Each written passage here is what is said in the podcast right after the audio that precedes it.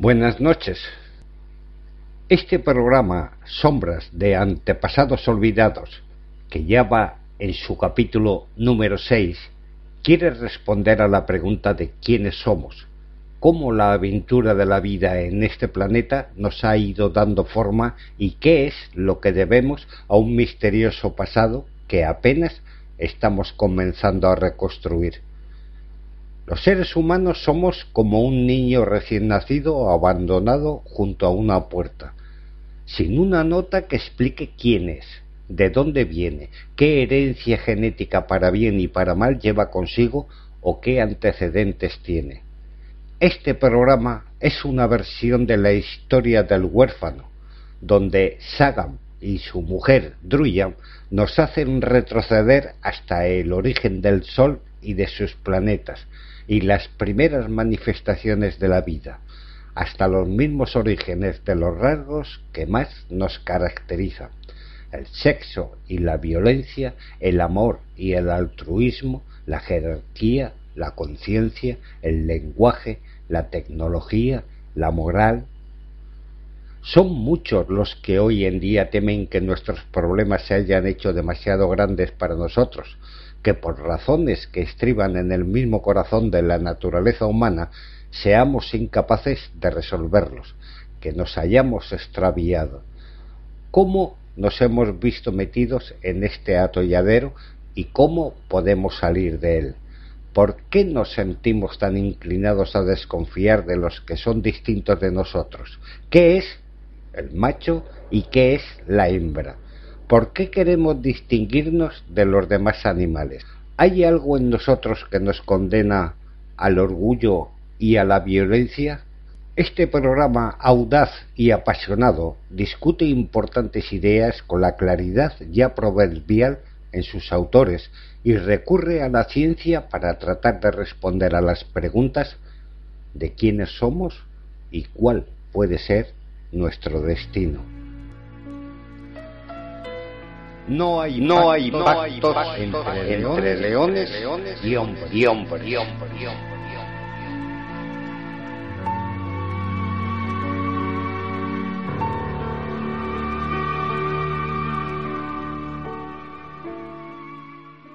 Que la vida se haya originado en la Tierra muchas veces o una sola es un misterio profundo y quizá impenetrable. Por lo que sabemos, debió de haber en su historia millones de callejones sin salida y de falsos comienzos, antiguas genealogías desaparecidas sin que nadie las llorara mientras surgían otras nuevas. Pero parece muy claro que sólo hay un linaje hereditario que conduce a toda la vida que existe hoy en la Tierra. Cada organismo es pariente, es primo lejano de todos los demás. Esto queda claro cuando comparamos cómo actúan todos los organismos de la Tierra, cómo están construidos, de qué están hechos, qué lenguaje genético hablan y especialmente lo parecidos que son sus planos constructivos y sus órdenes de trabajo moleculares. Toda la vida está emparentada. Remontémonos con los ojos de la imaginación hacia el pasado hasta llegar a los organismos más primitivos. Aquella raza de moléculas capaces de copiarse a sí mismas no podían ser tan refinada y mimada como el ADN o el ARN contemporáneos, que copian y revisan sus mensajes con una maravillosa eficacia, pero que sólo se reproducen en condiciones meticulosamente controladas como las que imponen los organismos modernos. Los primeros seres vivos debieron de haber sido rudimentarios, lentos, descuidados e ineficientes, adecuados solo para realizar copias burdas de sí mismos y para ponerse en marcha. En algún momento, probablemente muy pronto, los organismos tuvieron que ser algo más que una simple molécula, por hábil que fuera esa molécula. Necesitaron otras moléculas para que las instrucciones muy precisas se siguieran al pie de la letra y la reproducción se hiciera con gran fidelidad. las necesitaron para arrancar bloques constructivos de las aguas adyacentes y someterlos a los propios fines, o para convertirlas en las comadronas del proceso de copia, como la polimerasa del ADN, o para revisar unas instrucciones genéticas recién acuñadas. Pero de nada serviría lo conseguido si estas moléculas auxiliares se perdían luego por el mar. Se precisaba una especie de trampa para tener cautivas a las moléculas útiles. Convendría quizás rodear el organismo con una membrana que actuara como una válvula de dirección única y dejara entrar las moléculas necesarias pero no las dejara salir. Hay moléculas que hacen precisamente esto, que, por ejemplo, sienten atracción hacia el agua en uno de sus lados, pero en el otro lado siente repulsión, absoluta repugnancia hacia el agua son corrientes en la naturaleza y tienden a crear esferas pequeñas que son la base de las membranas celulares actuales. Las células más tempranas, aunque eran capaces simultáneamente de multiplicarse y dividirse, no podían ser conscientes de nada, tal como lo somos nosotros. Sin embargo, tenían ciertos repertorios de comportamiento. Sabían cómo copiarse a sí mismas, cómo convertir las moléculas del exterior, diferentes de ellas, en moléculas interiores que eran ellas. Tenían interés en aumentar la precisión de la copia y la eficiencia del metabolismo. Algunas podían incluso distinguir entre luz solar y la oscuridad. La descomposición de las moléculas tomadas del exterior, es decir, la digestión de los alimentos, solo puede hacerse con toda garantía paso a paso, controlando cada paso con una enzima determinada y controlando cada enzima con su propia secuencia ACGT o gen. Los genes, por lo tanto, deben trabajar juntos en exquisita armonía, de lo contrario, ninguno de ellos se propagará en el futuro. Para digerir una molécula de azúcar, por ejemplo, se precisa la acción meticulosamente orquestada de docenas de enzimas, cada una de las cuales ha sido fabricada por un gen determinado y entra en acción donde acaba la última. La deserción de un solo gen de la empresa común puede tener consecuencias desastrosas para todas una cadena de enzimas tiene la fuerza de su eslabón más débil. A este nivel, los genes están dedicados de modo exclusivo al bienestar general de su tribu.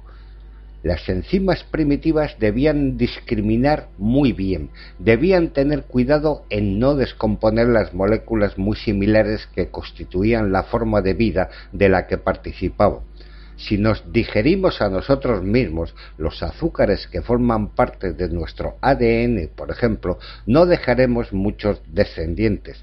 Si no digerimos lo de fuera, la provechosa reserva de materias primas orgánicas y bienes moleculares acabados, tal vez tampoco dejemos muchos descendientes. Las células de hace 3.500 millones de años debieron de haber poseído algún conocimiento de la diferencia entre yo y tú. El tú era más sacrificable que el yo. Era un mundo donde el perro se come al perro, o al menos donde el microbio se come al microbio. Pero cuidado, llegó un momento donde quizá dos o tres mil millones de años en que un ser pudo ya incorporar a sí mismo otra totalidad. Un organismo se acurrucaba junto a otro. Las paredes o membranas de la célula se fruncían alrededor del más pequeño y éste acababa absorbido dentro del más grande. A continuación seguían intentos de digestión con un éxito variado Supongamos que somos un organismo unicelular más bien grande de los mares primitivos que engulle de la forma descrita algunas bacterias fotosintéticas. Los diminutos especialistas que saben utilizar la luz solar, el dióxido de carbono y el agua para fabricar azúcares y otros hidratos de carbono.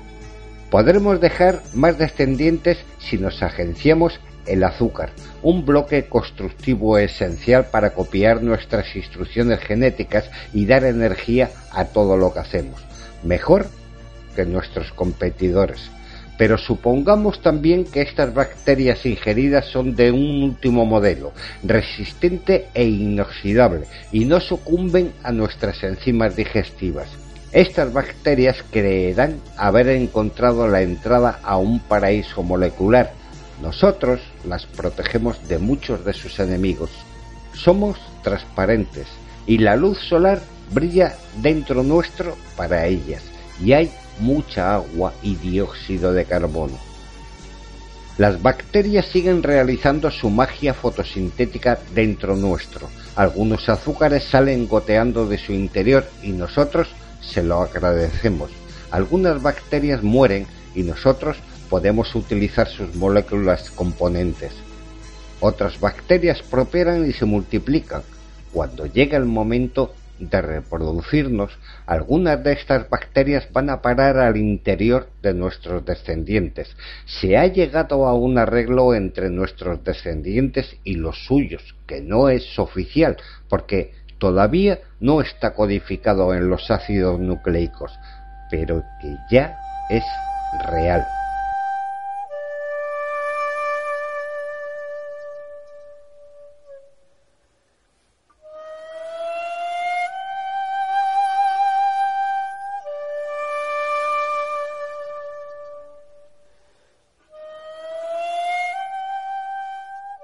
El arreglo beneficia a ambas partes. Las bacterias han montado dentro de nuestro cuerpo un pequeño tenderete de bocadillos que apenas nos cuesta nada. Nosotros les proporcionamos un entorno estable y protegido, siempre y cuando tengamos cuidado de no digerir a nuestros huéspedes. Al cabo de muchas generaciones habremos evolucionado y nos habremos convertido en un tipo bastante distinto con aquellas centrales verdes de energía fotosintética funcionando en nuestro interior, que se reproducen al mismo tiempo que nosotros, que forman claramente parte de nosotros, pero que son al mismo tiempo bien diferentes. Nos hemos convertido en una sociedad, al parecer, este proceso se ha dado una media docena de veces o más en la historia de la vida y en cada caso ha creado un importante grupo de plantas diferentes. Hoy en día, todas las plantas verdes contienen estas inclusiones llamadas cloroplastos. Los cloroplastos son todavía bastante parecidos a sus antepasados bacterianos unicelulares de vida libre, Prácticamente todos los pedacitos de verde que hay en el mundo natural se deben a los cloroplastos. Son los motores fotosintéticos de la vida.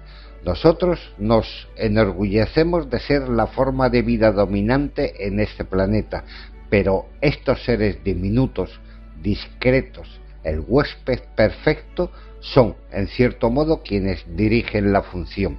Sin ellos, casi toda la vida en la Tierra moriría.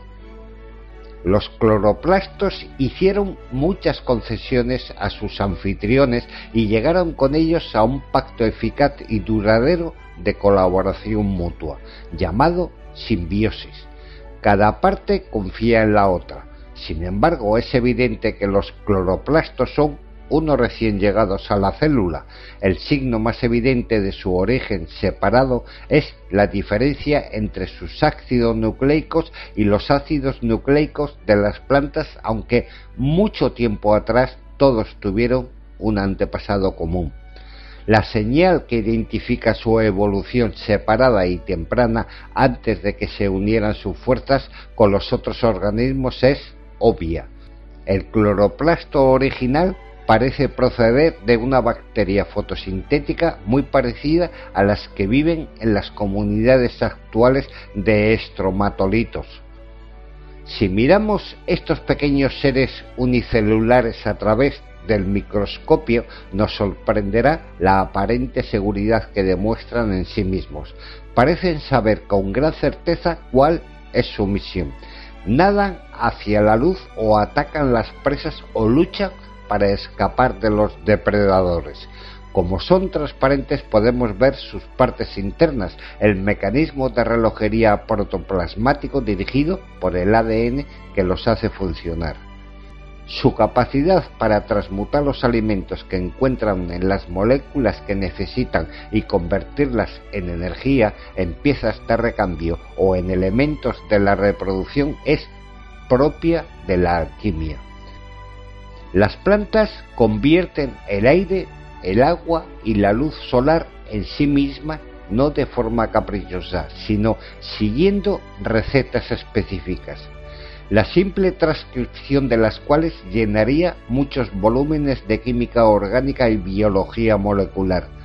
Cada uno de estos seres es sólo una única célula, sin órganos, sin cerebro, sin conversación vivaz, sin poesía, sin elevados valores espirituales, pero aunque no tenga conciencia aparente, puede hacer muchas más cosas en términos químicos que nuestra ostentosa tecnología. Y hay algo más que ellos pueden hacer y nosotros no. Pueden vivir para siempre, o casi. Estos organismos asexuales unicelulares se reproducen por fisión no por fisión nuclear, sino biológica. Aparece un pequeño surco, una hendidura que recorre ordenando el centro del organismo. Las partes internas se dividen de modo más o menos equitativo y de pronto tenemos ante nosotros dos organismos en vez de uno. El organismo se ha partido por la mitad. Vemos dos seres más pequeños, cada uno es casi idéntico a su padre soltero y los dos son mellizos. Genéticamente idénticos entre sí. Cada uno crece rápidamente hasta adquirir tamaño adulto. Luego el proceso continúa. Aparte de mutaciones extrañas, los descendientes remotos son facsímiles perfectos de sus antepasados. En un sentido real, los antepasados nunca murieron. En ningún punto a lo largo del camino hay cadáveres de padres ancianos.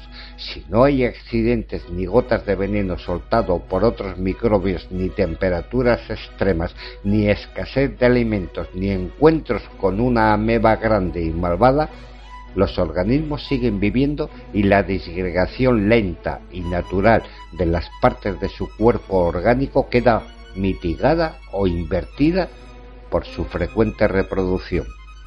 Estos organismos ubicuos, invisibles y tan humildes son inmortales, al menos según los criterios humanos. Hay muchas vicisitudes naturales y es muy probable que no puedan llegar demasiado lejos sin sufrir un desastre u otro pero al menos algunos de ellos viven durante más vidas de lo que podría imaginar el más extravagante y crédulo discípulo de la reencarnación o de la regresión múltiple de la vida. Detenta el récord oficial actual un cultivo de laboratorio del organismo unicelular llamado paramecio, que ya conocen los estudiantes de biología de bachillerato. Se ha alimentado cuidadosamente en la probeta a 11.000 generaciones sucesivas de paramecio, sin síntomas de senectud y sin síntomas de envejecimiento. En los hombres, 11.000 generaciones nos remontarían al alba de nuestra especie. Si se exceptúa la lenta acumulación de mutaciones, los paramecios del final de esta cadena de generaciones eran genéticamente idénticos a los del comienzo. En cierto modo, el anhelo de inmortalidad tan característico de la civilización occidental es el anhelo de conseguir la regresión última al pasado, a nuestros antepasados unicelulares de los sirvientes mares primigenios.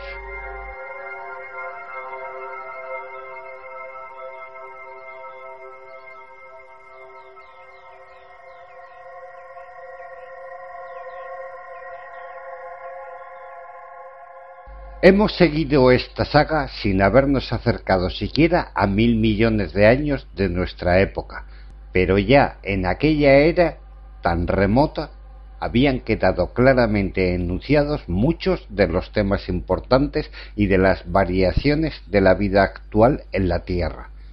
Algunos de los fósiles de aquella época tienen una forma indistinguible de la de algunos organismos contemporáneos. El ejemplo de los estromatolitos es el más famoso. Otros fósiles son enormemente diferentes. Sin duda ha habido a lo largo de las eras un aumento de la complejidad bioquímica que se manifestó en la química de las enzimas, en la fidelidad de copia del ADN y en muchos otros detalles que no pueden captarse en simples fósiles. Sin embargo, resulta asombroso que un organismo pueda mantenerse inalterado, aunque sea solo en los rasgos mayores de su anatomía, durante 3.500 millones de años. Comprobamos de nuevo el impasible conservadurismo de los seres vivos y sin embargo a veces se producen cambios rápidos y fundamentales.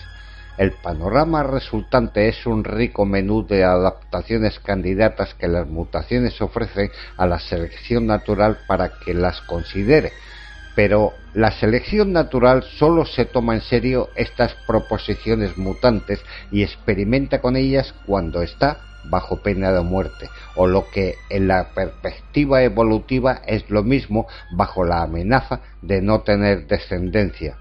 La naturaleza no suele fomentar nuevos tipos de vida excepto para introducir toques superficiales. Los cambios se aceptan de mala gana podemos ver la misma clase de moléculas utilizadas una y otra vez con objetivos completamente distintos. Hoy en día, por ejemplo, la misma molécula orgánica compleja se utiliza con pequeñas variaciones como pigmento verde que absorbe luz solar en las plantas, como pigmento rojo que transporta oxígeno en el torrente sanguíneo de los animales, como agente que da su color rosa a gambas y flamencos y como enzima de uso amplio que ayuda a extraer suavemente la energía que contiene el azúcar.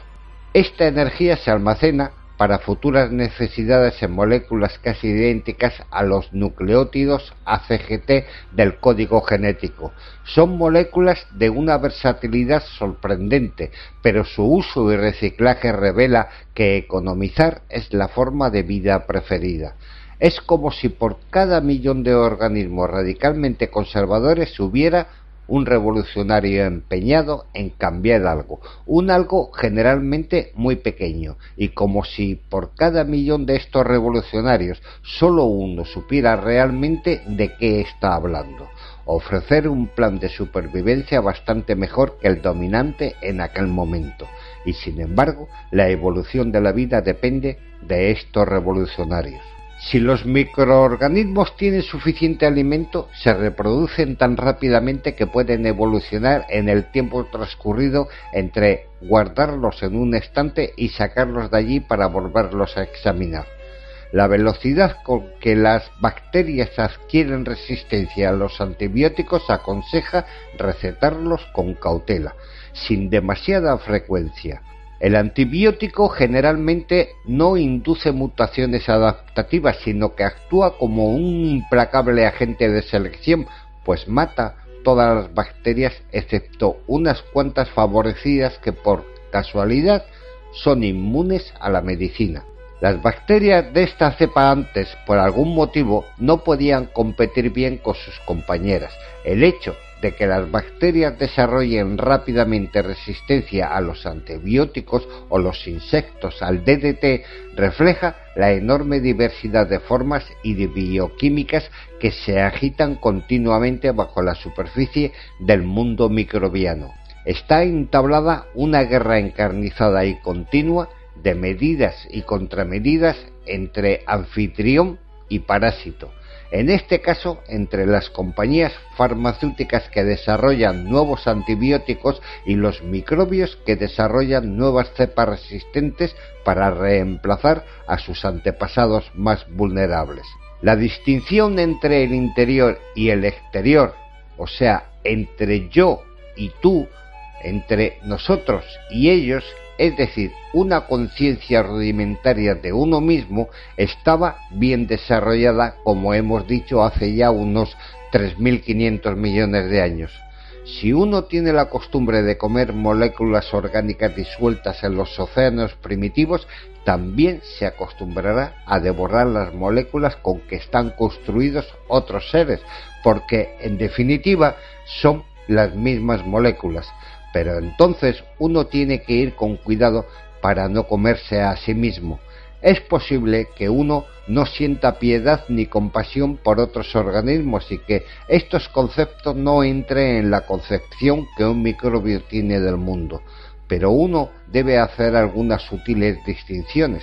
Tal vez sus cloroplastos no les inspiren sentimientos afectuosos, pero si los digiere tendrá problemas. Si la distinción resulta demasiado difícil, si uno no puede distinguir la diferencia entre yo y tú, o si no puede controlar sus enzimas digestivas, dejará menos descendencia o ninguna. Este proceso todavía actúa sin pensar, quizá actúa sin sentimientos de ningún tipo. Sin embargo, los organismos están empezando a comportarse como si tuvieran querencias, como si tuvieran necesidades, preferencias, como si tuvieran emociones, impulsos, instintos. Si uno vive en un grupo, no le servirá de nada, ni a los demás, ni a él, empezar a comerse a sus compañeros. Uno puede ser un depredador despiadado e implacable, pero también debe tratar con amabilidad a sus parientes y vecinos. Para ello puede bañar sus membranas exteriores con una sustancia química que permita reconocer la especie. Cuando notamos el gusto de esta molécula emanando de otro microbio, nos emocionamos. Amigo, dice la sustancia química hermana, otras sustancias químicas llevan diferente información. Algunas bacterias producen normalmente sus propios agentes químicos bélicos, antibióticos que son inofensivos para ellos y para otros de su propia cepa, pero mortíferos para bacterias de cepas diferentes, para bacterias extranjeras. Se ha llegado así a un delicado equilibrio entre la hostilidad hacia el grupo exterior y la cooperación con el grupo interior ellos y nosotros. Las primeras modalidades de la xenofobia y el etnocentrismo evolucionaron pronto. Los carnívoros grandes disfrutan con lo que hacen. Los carnívoros unicelulares quizá también. No cazan porque tengan un conocimiento teórico de la nutrición. Cazan, al parecer, porque la caza es una alegría, porque acechar, porque perseguir, desgarrar, matar, desmembrar y comer son los placeres de la vida, porque el deseo apremiante de cazar es irresistible. Los gatos gordos y los perros perezosos atiborrados de canapés tienen sus necesidades gustativas satisfechas, pero en ocasiones oyen una llamada ancestral y depositan orgullosamente a los pies de su ama urbana un ratoncito o una paloma muertos. El circuito del mecanismo es innato. La computadora está preprogramada y unos estímulos apropiados pueden ponerla en marcha. Si la inclinación a la caza no encuentra otra salida, el perro trae una pelota, un palo o un frisbee. El gato se pelea con una telaraña o ataca un ovillo de lana.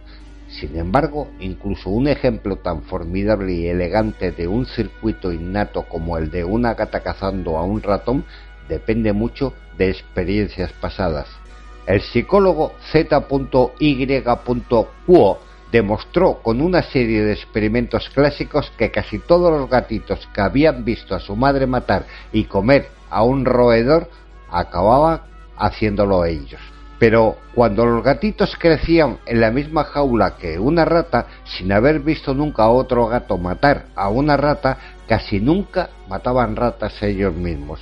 La mitad aproximada de los gatos que crecieron teniendo a una rata por compañera de camada, pero que también vieron a sus madres matar ratas fuera de la jaula, aprendieron a matar pero tendían a matar solo el tipo de rata que había visto matar a sus madres y no el tipo de rata con el que habían crecido. Finalmente, si los gatitos recibían una descarga eléctrica cada vez que veían a una rata, pronto aprendían a no matar ratas. Es más, huían de ellas despavoridos.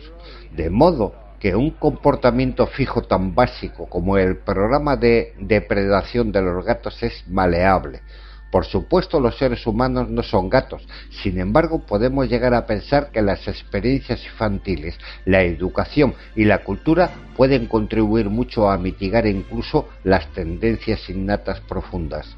El mecanismo de comportamiento que permite cazar y escapar y alterar también estas inclinaciones de conformidad con la experiencia se estaba desarrollando ya en los microbios primitivos. Los depredadores evolucionaron y se fueron convirtiendo lentamente en modelos más grandes, más rápidos y más listos, con nuevas opciones.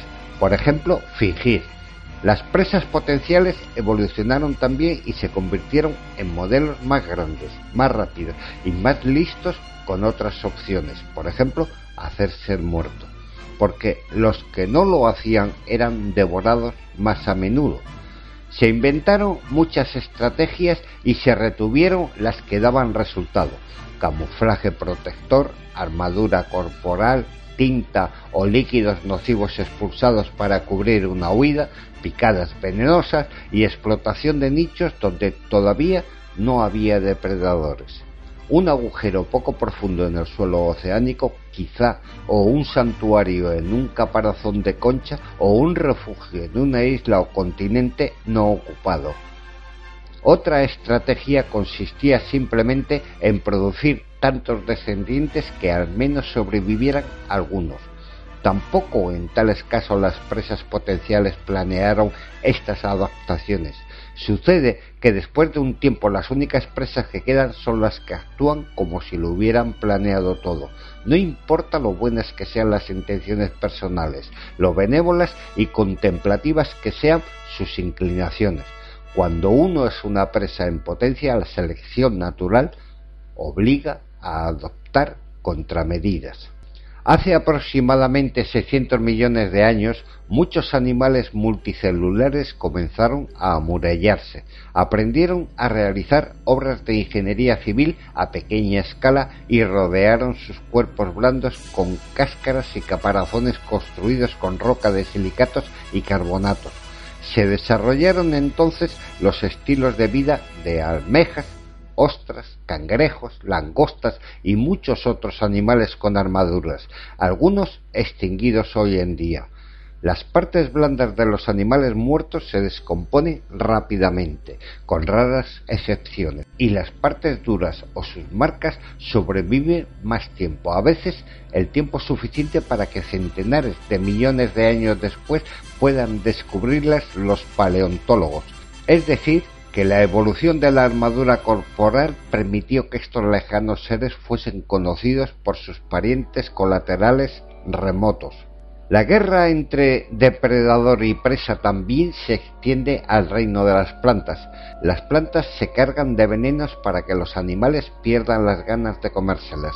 Los animales desarrollan sustancias químicas de desintoxicación y órganos especiales, el hígado especialmente, para estar a la altura de las plantas.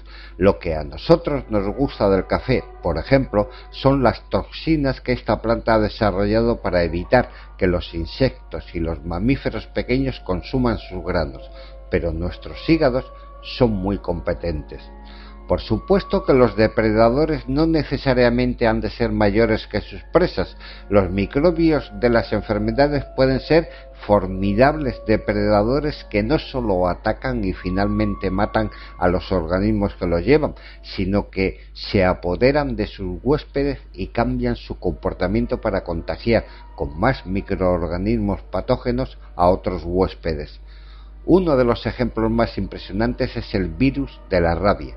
Cuando el virus se inyecta en el torrente sanguíneo de un perro plácido, amante de las personas, se dirige directamente al sistema límbico del cerebro del perro, donde residen las teclas de control de la agresión. Allí la rabia convierte al pobre animal en un depredador gruñón y malvado que muerde la mano que le da de comer. Los animales rabiosos no tienen miedo a nadie al mismo tiempo, otros virus de la rabia se dirigen a desactivar los nervios de la deglución, acelerar el mecanismo de la producción de saliva e invadir la saliva en grandes cantidades. El perro está furioso, pero sin saber por qué. Se ha convertido en un juguete de los virus que lleva dentro y es incapaz de resistir el impulso de atacar.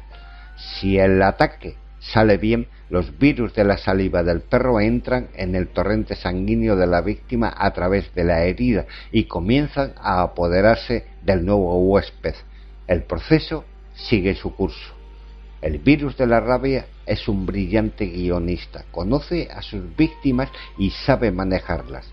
Burla sus defensas, se infiltra, ataca los flancos y desencadena un golpe de estado dentro de seres de un tamaño tan superior al suyo que podríamos suponerlos invulnerables. Cuando tenemos una gripe o un resfriado común, la tos y los estornudos no son complementos accidentales de la infección, sino elementos bastante esenciales para la proliferación del virus responsable y que están bajo su control. He aquí otros ejemplos de microbios que controlan la situación. Una toxina producida por la bacteria del cólera inhibe la reabsorción de líquidos en los intestinos y produce una diarrea abundante que propaga la infección. El virus mosaico del tabaco causa un agrandamiento de los poros de las membranas celulares de su huésped de modo que el virus pueda atravesarlos y pasar a células no infectadas, la lombriz del ganado lanar se transmite de modo eficaz de hormigas a ovejas porque impulsa a las hormigas infectadas a encaramarse hasta la punta de una hoja de hierba y quedar agarrada a ella sin soltarse nunca. Este mismo parásito induce a los caracoles infectados a arrastrarse hasta lugares expuestos de la playa donde resultan presa fácil para las gaviotas que son el siguiente huésped en el ciclo vital. Después de muchas generaciones de relación mutua vida-muerte entre depredador y presa, se ha establecido una especie de carrera permanente de armamentos. Por cada progreso ofensivo hay una respuesta defensiva y viceversa, medida y contramedida. Pocas veces está alguien completamente seguro. Algunas presas crecen juntas, pululan juntas, forman bancos, se reúnen en manadas y en bandadas. Están seguras porque son muchas. El más fuerte del grupo puede salir al frente para intentar intimidar al depredador o defenderse contra él.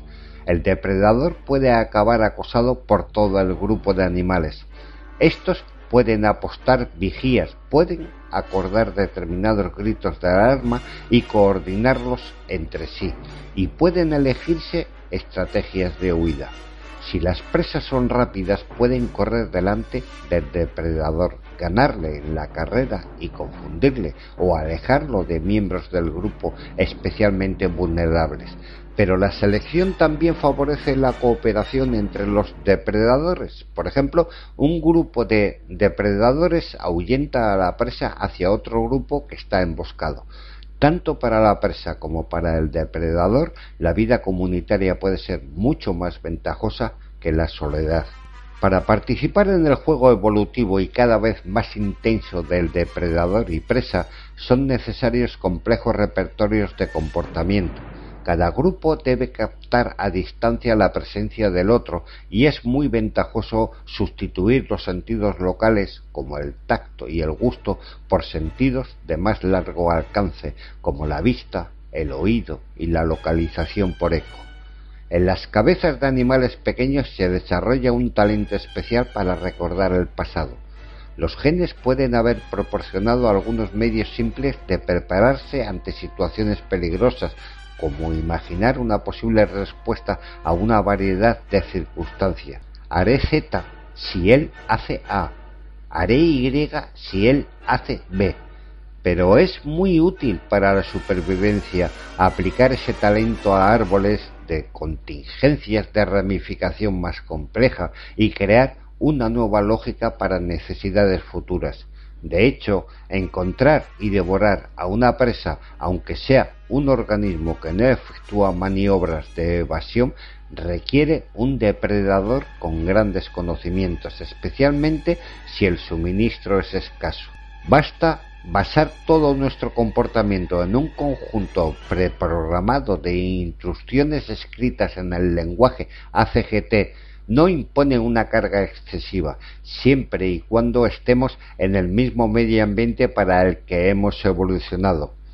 Pero ningún conjunto de instrucciones preprogramadas, por complejo que sea y aunque haya dado muy buen resultado en el pasado, puede garantizar la supervivencia continua si se produce un cambio ambiental rápido. La evolución por selección natural supone un aprendizaje de la experiencia muy remoto, generalizado y casi metafórico.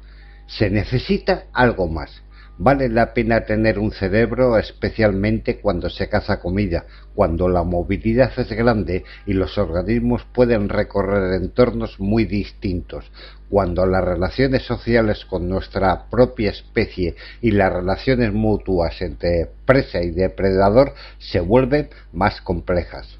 Cuando se necesita procesar enormes cantidades de información sobre el mundo externo con un cerebro podemos recordar experiencias pasadas y relacionarlas con la actual situación difícil. Podemos reconocer al matón que abusa de nosotros y al débil a quien podemos perseguir, la cálida madriguera o la grieta protegida por la roca donde antes nos habíamos refugiado. Uno puede imaginar en momentos críticos soluciones oportunistas para recoger alimentos o cazar o huir. Se desarrollan circuitos neurales para tratar datos, reconocer pautas y prever situaciones peligrosas, que son un primer paso hacia la previsión. El estilo de evolución de los cerebros, como muchas otras cosas, no suele caracterizarse por un progreso constante. El registro fósil demuestra la existencia de períodos cortos de evolución rápida y radical que puntúan inmensos periodos de tiempo en que los tamaños de los cerebros apenas cambiaron. Esto parece ser válido tanto para la evolución de los mamíferos primitivos como para la de nuestra propia especie. Parece como si hubiera una concanetación poco frecuente de hechos, quizá cambios en la secuencia del ADN coincidentes con cambios del medio externo que proporciona una oportunidad adaptativa. Los nuevos nichos ecológicos se llenan rápidamente y durante un largo tiempo la evolución posterior se dedica a consolidar las ganancias. Puede ser muy caro lograr progresos importantes en la arquitectura neural, en la capacidad del cerebro para procesar datos, para combinar información procedente de diferentes sentidos, para mejorar su modelo de la naturaleza del mundo exterior y para pensar las cosas. Para muchos animales estas capacidades son tan amplias que sus beneficios quizá solo aparezcan en el futuro lejano, mientras que la evolución está obsesionada por el aquí y el ahora. Sin embargo, resultan adaptativos incluso mínimos progresos del pensamiento. En la historia de la vida se han producido aumentos repentinos del tamaño del cerebro con la suficiente frecuencia para que este hecho permita deducir por sí solo que la posesión de un cerebro es muy útil. Los sentimientos, al menos en los mamíferos, están controlados principalmente por partes inferiores más antiguas del cerebro y el pensamiento por las capas cerebrales exteriores superiores y de más reciente evolución una capacidad rudimentaria para pensar se sobrepuso a los anteriores repertorios de comportamiento programados genéticamente, cada uno de los cuales correspondía probablemente a algún estado interior percibido como una emoción. Cuando la presa potencial se enfrenta inesperadamente con un depredador antes de que pueda asomar algo parecido a un pensamiento, experimenta un estado interno que le pone sobre aviso del peligro. Este estado de ansiedad, incluso de terror, comprende un complejo de sensaciones conocidas que en el caso de los humanos incluye palmas de las manos húmedas, aceleración de los latidos y aumento de la tensión muscular, respiración entrecortada, pelos de punta, náuseas en el vientre, una necesidad apremiante de orinar y defecar y un fuerte impulso de combatir o de retroceder. Puesto que en muchos mamíferos la misma molécula del tipo adrenalina produce el temor, es posible que todos ellos sientan algo bastante parecido. Por lo menos es una primera suposición razonable. Cuanta más adrenalina hay en el torrente sanguíneo hasta un cierto límite, más temor siente el animal. Es un hecho revelador que se nos pueda hacer sentir artificialmente este conjunto concreto de sensaciones mediante una pequeña inyección de adrenalina, como pasa a veces en el dentista. La adrenalina reduce al mismo tiempo la coagulación de la sangre, lo que constituye una adaptación útil cuando estamos frente a un depredador. Por supuesto, también es posible que en la visita al dentista generemos algo de nuestra propia adrenalina. El temor tiene que tener algo de emoción, tiene que ser desagradable. Si la combinación ojo-retina-cerebro del depredador está preparada especialmente para detectar el movimiento, los repertorios de defensa de la presa incluyen a menudo la táctica de quedarse rígidamente inmóvil, como petrificada, durante largos periodos de tiempo. No es que las ardillas, por ejemplo, o los ciervos comprendan la fisiología de los sistemas visuales de sus enemigos, sino que la selección natural ha establecido una bella resonancia entre las estrategias del depredador y de la presa. El animal atacado puede correr, hacerse el muerto, exagerar su tamaño, erizar sus pelos y gritar, producir un olor horrible o excreciones acres, amenazar con contraatacar o intentar una variedad de estrategias de supervivencia útiles, todo ello sin pensamiento consciente. Puede que sólo entonces descubra una ruta de escape o ponga en práctica toda la agilidad mental que posee.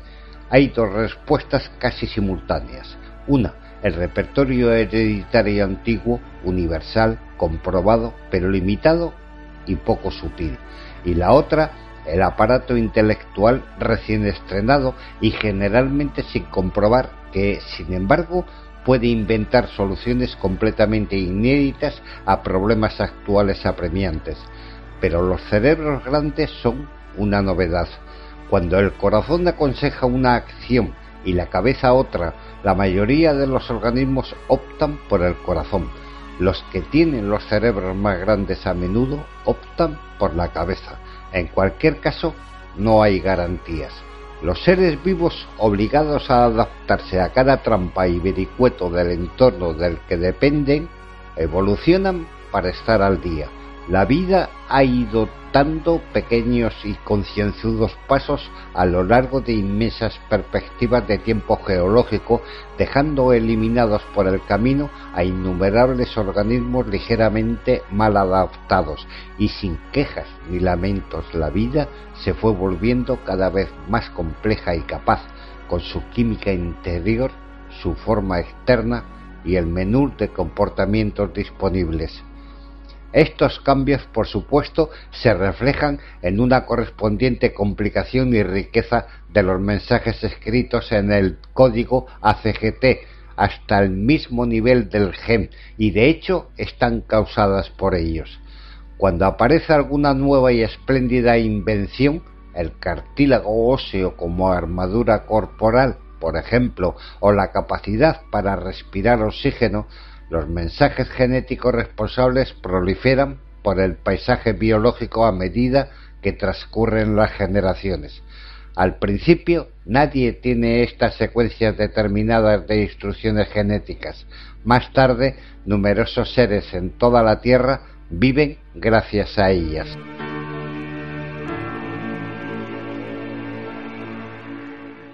No es difícil imaginar que lo que realmente está pasando es una evolución de las instrucciones genéticas, que las batallas se entablan entre las instrucciones de organismos competidores y que las instrucciones genéticas controlan la situación, siendo las plantas y los animales poco más que autómatas o quizá nada más.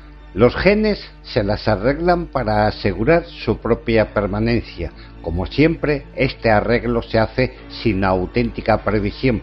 Se trata simplemente de que las instrucciones genéticas bien coordinadas que por casualidad dan órdenes superiores a las cosas vivas en que habitan, crean más cosas vivas motivadas por las mismas instrucciones. Pensemos de nuevo en los cambios de nuestro comportamiento causados por la incursión de un virus de rabia o de gripe formado por ácidos nucleicos con una capa de proteínas. Es evidente que nuestros propios ácidos nucleicos ejercen un control mucho más profundo sobre nosotros. Si despojamos a la vida de la piel y las plumas de las particulares fisiológicas y de comportamiento, aparece como una copia preferente de unos determinados mensajes de ACGT en lugar de otros mensajes competidores. La vida es un conflicto de recetas genéticas, una guerra de palabras. Desde esta perspectiva, las instrucciones genéticas son lo que se selecciona y lo que evoluciona o bien podríamos decir casi sin equivocarnos que son los organismos individuales bajo el control riguroso de las instrucciones genéticas lo que se selecciona y lo que evoluciona. No hay lugar aquí para la selección de grupo, para la idea natural y atractiva de que las especies compiten unas con otras y de que los organismos individuales trabajan conjuntamente para preservar su especie, como los ciudadanos que colaboran juntos para preservar su nación. Los actos de altruismo aparente se atribuyen principalmente a la selección de parentesco. La madre ave se aleja del zorro aleteando despacio, arrastrando un ala como si la tuviera rota para alejar al depredador de su nidada. Tal vez pierda la vida, pero en el ADN de sus polluelos sobrevivirán múltiples copias de instrucciones genéticas muy parecidas. Hubo primero un análisis de costos y beneficios. Los genes dictan órdenes al mundo exterior de carne y hueso con motivos completamente egoístas y el verdadero altruismo, sacrificarse por alguien que no es pariente, se considera una ilusión sentimental. Esto o algo bastante parecido se ha convertido en la teoría imperante del comportamiento animal y vegetal. Su capacidad de explicación es considerable. A nivel humano, esta teoría explica cuestiones tan variadas como el nepotismo y el hecho de que es más probable que mueran a causa de malos tratos niños adoptados que niños que viven con sus padres naturales. En los Estados Unidos, por ejemplo, unas 100 veces más probable. La cooperación de las células de los estromatolitos y de otros organismos coloniales puede considerarse egoísta al nivel de los genes, puesto que todos son parientes cercanos. ¿Es egoísta la cooperación del cloroplasto con la célula a la que está unido simbióticamente? La célula que devora sus cloroplastos sufre una desventaja competitiva si se abstiene de devorarlos no es porque tenga el más mínimo sentimiento altruista hacia los cloroplastos, sino porque sin ellos se muere. La célula renuncia a los placeres de un banquete de cloroplastos a cambio de un sustancial beneficio futuro. Ejercita la moderación a corto plazo, el comportamiento egoísta, practica el control de los impulsos. El egoísmo sigue predominando, pero nos damos cuenta de la distinción entre egoísmo a corto y a largo plazo. Los animales con los que crecen la mayoría de los animales sociales tienden a ser parientes cercanos y por razones obvias. Cuando uno coopera realiza acciones que superficialmente podrían parecer altruistas pero que están dirigidas de modo natural hacia un pariente cercano y que por lo tanto pueden explicarse como selección de parentesco. Un organismo podría renunciar a copiarse a sí mismo, por ejemplo, y dedicar su vida a mejorar las posibilidades de supervivencia y reproducción de parientes cercanos, cuyas secuencias de ADN son muy parecidas. Si lo único que cuenta es qué secuencia va a estar ampliamente representada en la vida del futuro, las especies con una cierta tendencia al altruismo podrían prosperar pueden contribuir a transmitir gran parte de su información genética aunque ninguno de sus átomos vaya a parar a los cuerpos de la generación siguiente. El genetista R. A. Fischer describió el heroísmo como una predisposición que inclina a su portador hacia una mayor probabilidad de ocuparse en cosas difícilmente conciliables con la vida familiar.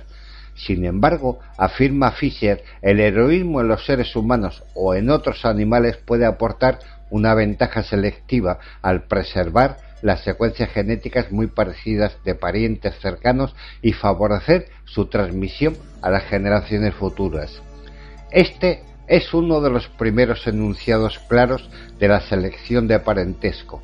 El sacrificio de los padres por un hijo puede comprenderse con razones semejantes, el héroe o el padre entregado estarán haciendo simplemente lo que consideran correcto, sin intentar sopesar los beneficios y los riesgos que sus actos acarrean para el patrimonio genético. Pero, según Fischer, la razón de que se consideren correctos es que las familias grandes caracterizadas por una paternidad concienciada y por la abundancia de héroes tienden a salir adelante muy bien.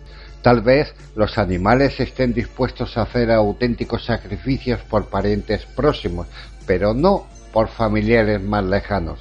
Planteémoslo así. Imaginémonos de noche, profundamente dormidos, sabiendo que nuestros hijos están hambrientos, sin hogar o gravemente enfermos.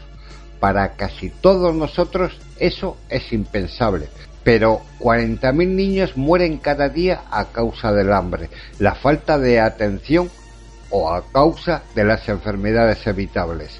Existen instituciones como el Fondo de las Naciones Unidas para la Infancia que podrían salvar a esos niños con vacunas contra las enfermedades, con varios céntimos al día en sales y azúcar, pero no se dispone de ese dinero. Hay otras necesidades que se consideran más apremiantes. Los niños siguen muriendo mientras nosotros dormimos bien. Están lejos. No son nuestros.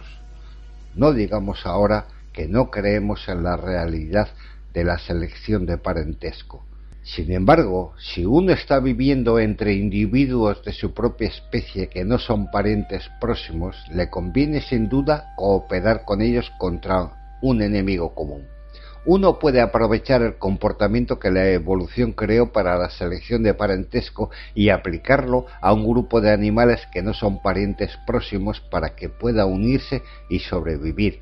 Y si el altruismo es uno de nuestros talentos, podríamos muy bien practicarlo incluso con animales de otra especie. Los perros son famosos por arriesgar sus vidas para salvar a personas que sin duda no son sus parientes próximos. Tampoco puede explicar su comportamiento la esperanza de una recompensa futura. ¿Cómo vamos a interpretar los casos bien demostrados de delfines que salvan a personas a punto de ahogarse lanzándolas con el hocico hacia la superficie y empujándolas hacia la costa? ¿Es el delfín incapaz de distinguir al ser humano que se debate de un bebé delfín en peligro? Eso parece muy poco probable. Los delfines son observadores muy perspicaces. ¿Y qué podemos decir de los casos de bebés humanos abandonados o extraviados, criados por madres lobas que perdieron sus cachorros? ¿O de los pájaros de una especie diferente que empollan los huevos del cuco? ¿Por qué el conductor se desvía bruscamente para evitar atropellar a un perro en la carretera y de este modo pone en peligro a sus propios hijos que van en el asiento trasero? ¿Y qué pasa con los niños que se precipitan al interior de la casa en llamas para rescatar a un gato? Estos casos de valentía y cuidados dirigidos a otras especies derivan de una selección de parentesco mal dirigida, pero se dan y salvan vidas. ¿No cabría entonces esperar un comportamiento altruista que favorezca mucho más a menudo a otros miembros de la misma especie, aunque no sean parientes cercanos? Examinemos dos grupos. Uno formado por individualistas implacablemente egoístas, el otro por ciudadanos íntegros dispuestos de vez en cuando a sacrificarse por los demás, aunque estos no sean parientes próximos. No podemos imaginar una circunstancia en que ante un enemigo común el último grupo tenga más éxito que el primero. También tiene inconvenientes obvios el proceder de una comunidad de altruistas estrictos que constantemente sacrifican sus vidas para beneficiar a completos desconocidos. Un grupo de este tipo no duraría mucho, aunque solo fuera porque cualquier tendencia al egoísmo se extendería rápidamente.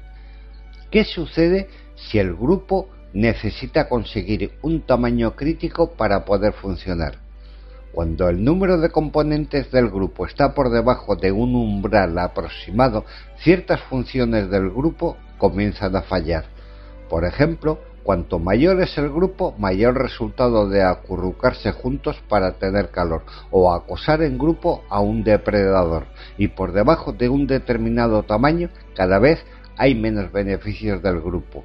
No es difícil imaginar genes completamente egoístas que promuevan el abandono de la cooperación comunitaria, no acosar en grupo a un depredador, por ejemplo, porque podría resultar peligroso. Si estos genes proliferan, llegará un momento en que casi nadie tendrá el valor de acosar a los depredadores y aumentará el peligro para todos. De este modo, por razones a más largo plazo, estrictamente egoístas en el nivel de las instrucciones genéticas, el altruismo a corto plazo puede ser adaptativo y la selección podría favorecerlo, aunque los miembros del grupo no fueran parientes próximos.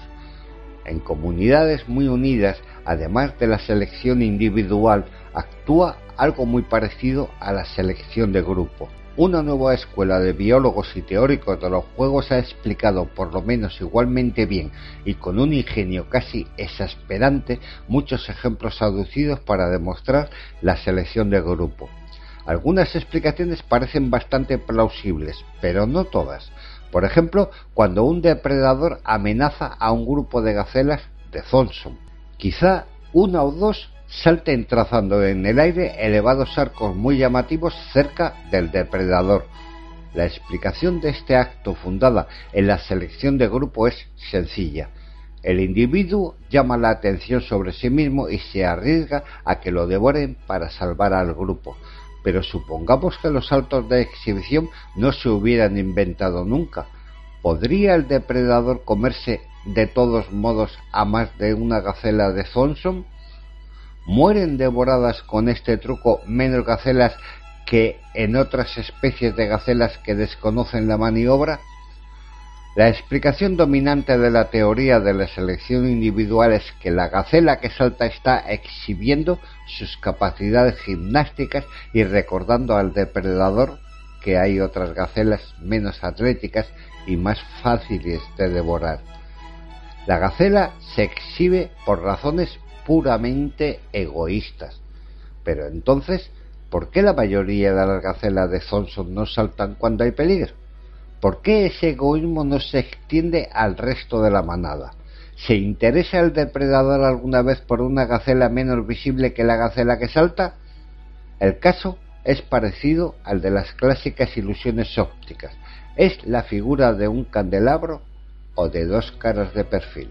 Los mismos datos pueden comprenderse desde dos perspectivas bastante diferentes, aunque tal vez ninguna sea totalmente satisfactoria.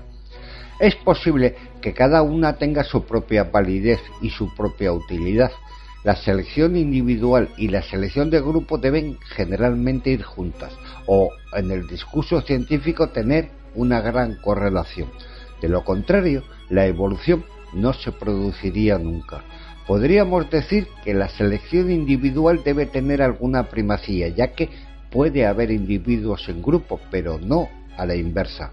Sin embargo, hay muchos animales, entre ellos los primates, que no pueden sobrevivir individualmente sin el grupo. Creemos que el egoísmo estricto y el altruismo estricto son los extremos mal adaptados de un continuo. La posición intermedia óptima varía con las circunstancias y la selección inhibe los extremos. Si resulta difícil que los genes descubran por sí solos cuál es la combinación óptima para cada circunstancia nueva, ¿no les convendría delegar la autoridad? También para esto se necesitan cerebros. Examinemos de nuevo la selección de parentesco. No importa mucho si las aves, por ejemplo, pueden distinguir bien a los tíos de los primos. Esto importa especialmente poco en grupos pequeños donde todos son parientes bastante próximos y la selección de parentesco actúa en un sentido estadístico, incluso si uno se arriesga ocasionalmente por algún vecino que no es pariente suyo. Para preservar múltiples copias de instrucciones genéticas estrechamente relacionadas, tiene sentido aceptar una probabilidad de morir del 40% y salvar la vida de un hermano que tiene el 50% de los genes idénticos a uno, o una probabilidad del 20% de morir y salvar a un tío o a un sobrino o a un nieto que comparte un 25% de los genes, o a una probabilidad del 10% de morir y salvar la vida de un primo carnal que tiene el 12,5% de los mismos genes exactos que uno. En tal caso, ¿No podríamos renunciar a los medios que nos permitirían tener otro hijo si así ayudamos a mantener las familias de muchos primos segundos? ¿O donar el 10% de nuestros ingresos para que un grupito de primos terceros tenga suficiente comida? ¿No valdría la pena abstenerse de unos cuantos artículos de lujo para poder educar a unos primos cuartos? ¿O escribir una carta de recomendación para un primo quinto poco brillante? La selección de parentesco es también un continuo y sus arcanos cálculos pueden aprobar algunos sacrificios en bien de los miembros más remotos y distantes de nuestra familia, pero como todos estamos emparentados, estarán justificados algunos sacrificios para salvar a todos los habitantes de la Tierra, y no sólo a los de nuestra propia especie. Aún en sus términos estrictos, la selección de parentesco se extiende mucho más allá de los parientes cercanos. Dos miembros cualesquiera de una pequeña comunidad de primates en estado salvaje suelen tener de un 10 a un 15% de genes en común y aproximadamente un 99,9% de sus secuencias de ACGT en común, puesto que basta la diferencia de un único nucleótido para que un G compuesto de miles de nucleótidos sea diferente de los demás. Es pues bastante probable que un miembro cualquiera del grupo sea padre o hijo o hermano o tío o tía o sobrino o sobrina o primo carnal o primo segundo de otro, aunque no se puedan distinguir uno del otro. Tiene un sentido evolutivo realizar auténticos sacrificios y aceptar por ejemplo, un 10% de probabilidades de morir para salvar la vida de cualquier miembro de la comunidad. En los anales de la ética de los primates hay algunas historias que suenan a parábola. Por ejemplo, el caso de los macacos, llamados también monos resus, que viven en agrupaciones de primos estrechamente unidas, es estadísticamente muy probable que el macaco que uno salva comparta muchos de nuestros genes, suponiendo que uno sea un macaco. Por lo tanto, está justificado arriesgarse para salvarlo y es innecesaria una fina discriminación de los matices de la consanguinidad. Un experimento de laboratorio consistía en dar comida a unos macacos solo si tiraban de una cadena y mandaban una descarga eléctrica a otro macaco no emparentado cuyo dolor podían ver perfectamente a través de un espejo transparente en una sola dirección. De lo contrario, el animal tenía que pasar hambre. Después de aprender el truco, los monos se negaban con frecuencia a tirar de la cadena. En un experimento solo el 13% lo hizo y el 87% prefirió pasar hambre. Un macaco estuvo sin comer durante casi dos semanas antes de maltratar a su compañero. Los macacos que habían recibido descargas en experimentos anteriores estaban aún menos dispuestos a tirar de la cadena. La posición social o el sexo de los macacos tenía poco que ver con su negativa a maltratar a otros. Si nos piden que elijamos entre los experimentadores humanos que ofrecen a los macacos este pacto faustiano y los propios macacos dispuestos a sufrir auténtica hambre antes de causar dolor a otros, nuestras simpatías morales no se inclinan hacia los científicos. pero sus experimentos permiten vislumbrar en seres que no son humanos una santa disponibilidad a sacrificarse para salvar a los demás, incluso a animales con quienes no están emparentados de cerca. De acuerdo con las normas humanas convencionales, estos macacos que nunca han asistido a la catequesis, que nunca han oído hablar de los diez mandamientos, que nunca han tenido que aguantar una clase de educación cívica en la escuela, resultan ejemplares por sus sólidos fundamentos morales y su valiente resistencia al mal. Si las circunstancias se invirtieran y unos macacos científicos obligaran a seres humanos cautivos a elegir entre las dos opciones, ¿reaccionaríamos del mismo modo? En la historia humana son muy pocas las personas cuyo recuerdo veneramos porque se sacrificaron conscientemente por los demás. Por cada una de ellas hay muchísimas más que no hicieron absolutamente nada. Hasley comentó que la conclusión más importante que había sacado de sus estudios anatómicos era que toda la vida en la Tierra estaba relacionada entre sí. Todos los descubrimientos realizados desde su época nos han revelado que toda la vida en la Tierra emplea ácidos nucleicos y proteínas, que todos los mensajes de ADN están escritos en el mismo lenguaje y se transcriben al mismo lenguaje, que seres muy diferentes tienen en común muchas secuencias genéticas, todo lo cual profundiza y amplía la importancia de la conclusión a la que llegó Hasley. No importa dónde creamos que estamos en ese continuo entre altruismo y egoísmo, con cada velo de misterio que levantemos nuestro círculo de parentesco se amplía. Descubrimos las afinidades más profundas entre nosotros y las demás formas de vida en la Tierra, no por un sentimentalismo carente de sentido crítico, sino después de realizar un escrutinio científico realista. Pero todos los hombres, por muy diferentes que sean étnicamente, son esencialmente idénticos en comparación con las diferencias que existen entre cualquiera de nosotros y cualquier otro animal la selección de parentesco es un hecho de la vida y es muy acentuado en los animales que viven en grupos pequeños. El altruismo está muy cerca del amor. En algún lugar de estas realidades puede haber una ética en germen.